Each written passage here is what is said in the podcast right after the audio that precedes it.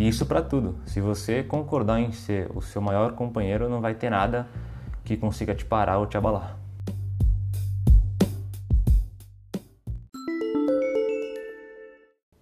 Hey! Ambições mentais mais uma vez. Eu sou o Guilherme e hoje no quadro Reprogramação de Mindset a gente vai falar sobre pressão. Mas pressão em qual sentido? Vem comigo!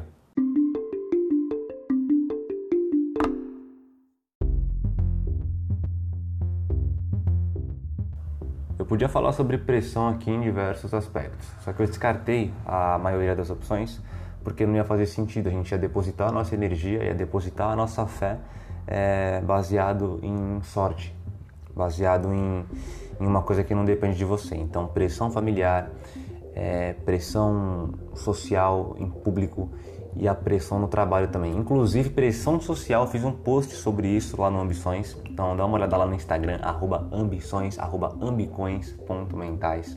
E aí eu decidi falar sobre pressão interna.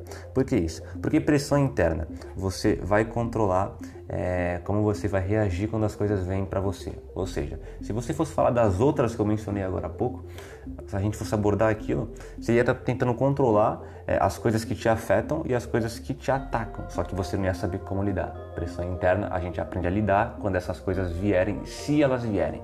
É melhor saber e não precisar. Bora lá! Parece até ser um pouco repetitivo isso que a gente fala aqui sobre motivação, só que é mesmo. Só que aí que é o barato da coisa também, porque é a mesma coisa, mas que vai ser aplicada de formas diferentes. É aí que está o barato e é aí que está a grande pegadinha também. Então a primeira coisa é sobre preparação, porque assim não vou conseguir é, te ensinar a lidar com o seu problema. Eu consigo te dar recursos para você se autodesenvolver e lidar com ele da forma que você achar melhor. Então, ó, pega esse exemplo aqui primeiro sobre preparação é importante se preparar antes de fazer aquilo que você pretende fazer e se preparar depois de fazer aquilo, fazer uma análise, pô, o que aconteceu, como foi, sacou? Por que isso? Porque a preparação antes de você fazer vai te ajudar a antecipar situações e a prever o que pode te afetar e o que pode te atacar. Claro que sempre tem uma surpresa, mas assim, você vai, você vai ter uma linha para conseguir lidar com aquilo ali. E a preparação depois de fazer também é muito importante. Por que isso? Porque a preparação depois de fazer, você vai se preparar para fazer aquilo de novo.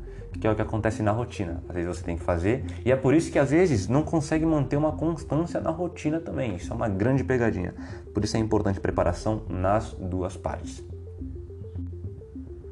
Fora que o maior segredo da, da pressão interna é o autoconhecimento. Porque imagina, você já tem pressão vindo de fora, de tudo que é direção, e aí você ainda fica contra você mesmo se colocando mais pressão ainda. Então para para pensar, como é que teu objetivo vai andar para frente, teu sonho vai andar para frente, como é que tu vai conseguir fazer isso que você quer é, progredir? Não tem como. Então para, escreve isso e mentaliza que é importante. Você precisa ser o seu maior suporte. E aí o grande ponto, porque como é que faz para desenvolver esse autoconhecimento? Às vezes não, você não precisa nem parar e pensar em fazer alguma coisa diferente, alguma coisa nova. Às vezes tu já faz o que, o que você já gosta, só que você ainda não explorou isso 100%. Então você não parou para se dedicar para aquilo é, de vez, parou para pensar naquilo que você faz. E tudo isso é na rotina. Tem que parar, tem que observar, tem que sentir, ver como é que você se sente. É e aí o outro ponto é sobre locus interno que eu já falei aqui, que é sempre é, tudo que acontece com você de errado é, atribuir a culpa para você mesmo. Porque se você faz isso, é, você sempre vai achar alguma coisa, qualquer detalhe que seja, para melhorar em você. E é isso que vai fazer você crescer ainda mais. Agora, partindo um pouco também para a pressão externa, né? dois fatores. Primeiro, que é a válvula de escape a gente tem que conhecer as nossas válvulas para poder respirar, para poder se renovar e partir para a próxima. E aí tem um outro lado também que pode deixar uma pessoa mal e fazer ela desistir dependendo da intensidade, que é a cobrança, a autocobrança também. Por quê? Você só tem direito de se cobrar se você se preparou para aquilo a longo prazo, se você planejou. Se você não planeja aquilo a longo prazo, não adianta se cobrar. Vai se frustrar, vai ficar pior do que já está. Então é que nem eu falei no começo você tem que ser o seu maior suporte. Só vale a pena pegar pesado com você se você errar, se você batalhou firme por aquilo ali, se você treinou e aí se foi um erro besta também. Pensa nisso. Valeu?